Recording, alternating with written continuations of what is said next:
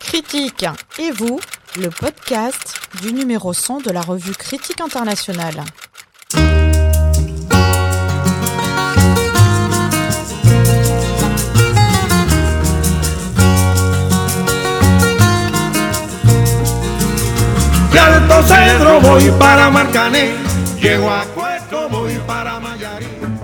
Pour fêter l'apparition du numéro 100 de Critique internationale, nous allons à la rencontre de ses lecteurs. Dans ce podcast, des enseignants-chercheurs, des étudiants, des acteurs de terrain nous racontent comment un article de la revue a contribué à nourrir une recherche, à les intéresser à un cours ou à interroger leurs pratiques professionnelles.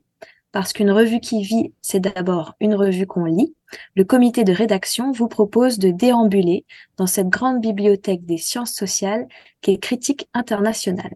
Aujourd'hui, nous écoutons le choix de Marik Louis. Bonjour Marik. Bonjour Juliette. Alors Marik, tu es maîtresse de conférences euh, en sciences politiques et actuellement directrice adjointe du centre Marc Bloch à Berlin. Quel article as-tu choisi de nous présenter aujourd'hui? Alors j'ai choisi un article de Sandrine Cotte qui s'intitule Dynamique de l'internationalisation, l'Allemagne et l'Organisation internationale du travail 1919-1940 qui est paru dans le numéro 52 de Critique internationale en 2011. Très bien. Alors, peux-tu nous dire de quoi euh, parle cet article? Alors cet article, qui est donc un article de Sandrine Cotte, qui est une historienne, qui est notamment connue pour ses travaux sur l'émergence de l'État social allemand, l'histoire du communisme et l'Organisation internationale du travail, donc l'OIT, eh bien cet article, il traite des relations entre l'Allemagne et l'OIT, donc cette organisation qui a été créée au lendemain de la Première Guerre mondiale pour prendre en charge l'élaboration des normes internationales du travail et qui présente une spécificité dans le paysage des organisations internationales, qui est qu'elle n'est pas composée que d'États, mais aussi des organisations syndicales et patronales de ces mêmes États.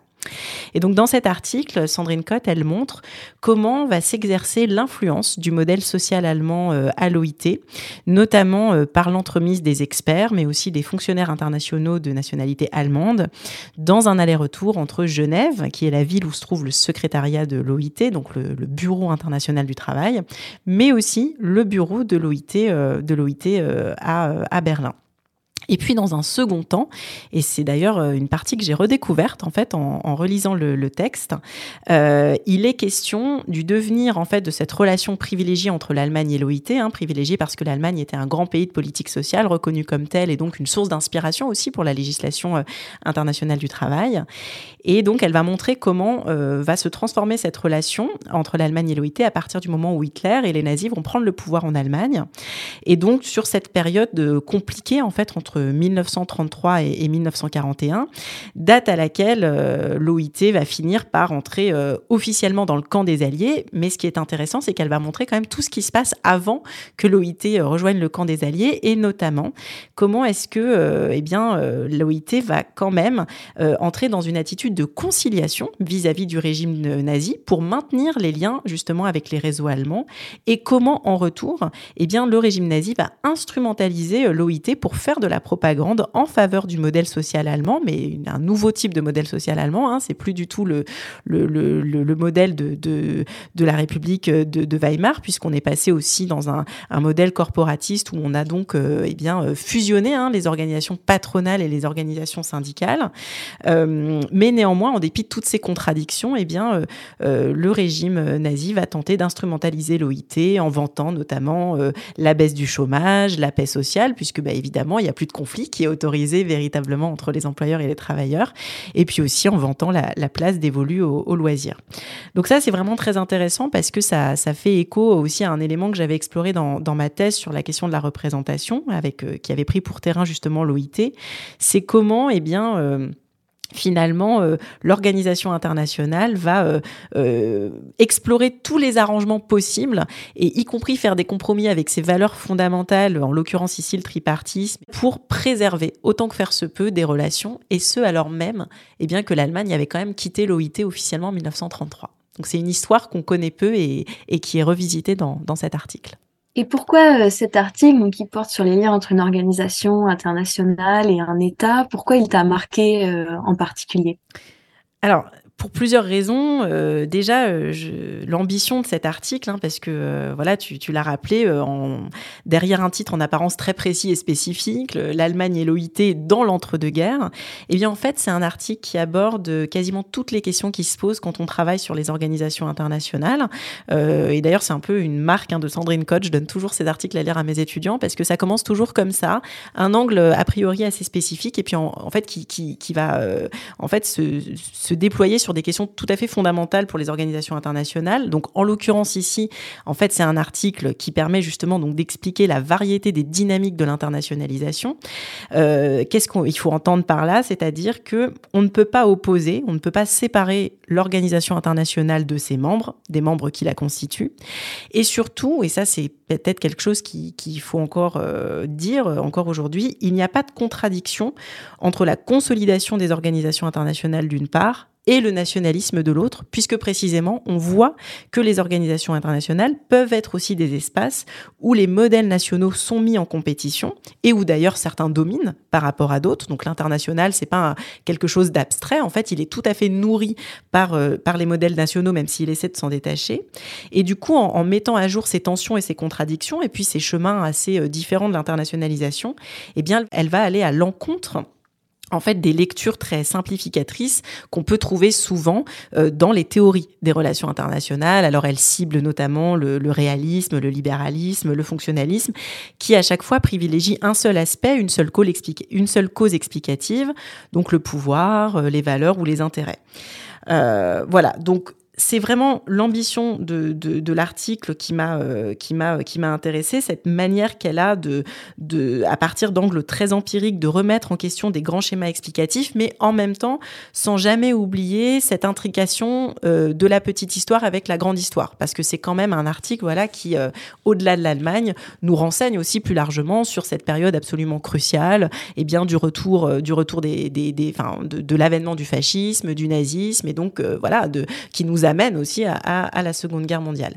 Et puis la dernière raison, euh, c'était important pour moi de parler justement d'un de ces articles qui s'est qui s'est trouvé en fait dans cette trilogie que Critique Internationale avait consacrée aux organisations internationales. Alors par trilogie, il faut entendre trois numéros spéciaux qui ont été dédiés à cette thématique des organisations internationales. Donc un numéro euh, sur la socio-histoire des organisations internationales. Donc c'est ce numéro qui a été coordonné par Sandrine Cotte et dont est issu l'article que j'ai choisi. Mais il y avait aussi un numéro sur euh, des organisations internationales et un autre numéro qui avait été consacré au changement dans les organisations internationales. Et ça, c'était justement un numéro où on avait pu trouver davantage de, politistes. Et puis, euh, dernière raison, une touche un peu plus personnelle, il, se trouve que je, vis en Allemagne actuellement et notamment à, Berlin, puisque donc je suis au centre Marc Bloch et je trouvais ça voilà, sympa de, de rendre hommage à ce numéro 100 euh, depuis cette perspective berlinoise. Et comment tu situerais euh, cet article qui nous parle euh, de la fabrique euh, de l'international? Comment tu le situerais dans les débats actuels sur, sur la question? Alors c'est un, article qui a une euh, conserve à mon avis une très grande actualité, qui montre bien qu'on a passé un cap dans l'analyse des organisations internationales, euh, justement dans la reconnaissance du besoin qu'on avait d'un regard plus sociologique, plus contextualisé sur le plan historique. Donc c'est vraiment ce qu'elle développe hein, euh, quand elle elle fait ce plaidoyer pour une approche socio-historique des, organisations internationales. Concrètement, ça veut dire quoi? C'est au-delà du goût de l'archive. Hein, il suffit pas de manier des archives hein, pour être dans une approche socio-historique historique, eh bien, c'est revenir toujours à la jeunesse des institutions, revenir aux trajectoires des individus. Et puis surtout, et, c'est ce point que j'aime beaucoup, moi, dans, l'approche socio-historique, c'est euh, résister à une lecture déterministe. En fait, c'est vraiment montrer l'indétermination des processus. En l'occurrence, ici, c'est l'indétermination du processus d'internationalisation. Euh, il n'est pas, euh, pas linéaire.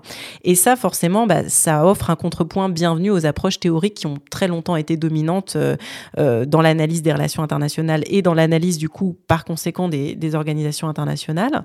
Euh, et donc c'est vraiment un article qu'il faut lire en parallèle justement de cet éditorial qui est consacré à cette euh, approche socio-historique des organisations internationales.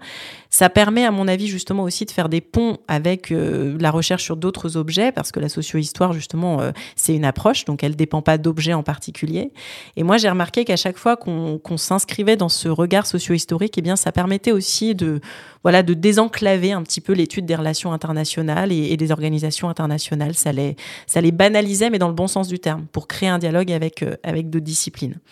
Et sur la question de la postérité, je, voulais aussi souligner que bah, là, justement, j'ai relu cet article dans une période qui est celle du conflit.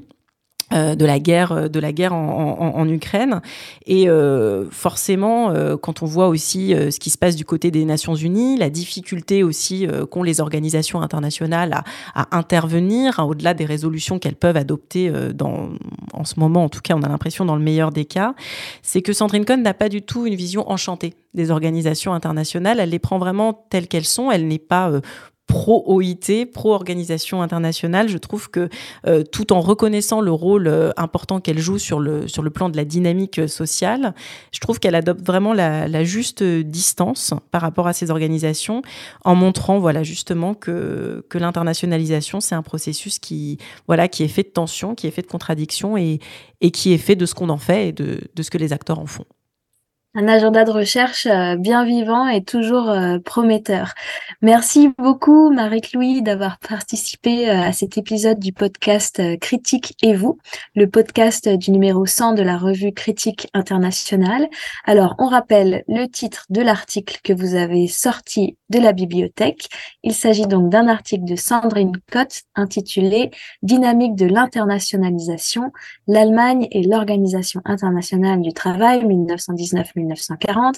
Il est paru dans Critique internationale en 2011 dans le numéro 52. On souhaite donc à tous les auditeurs et à toutes les auditrices une bonne écoute et surtout une bonne lecture future. À bientôt!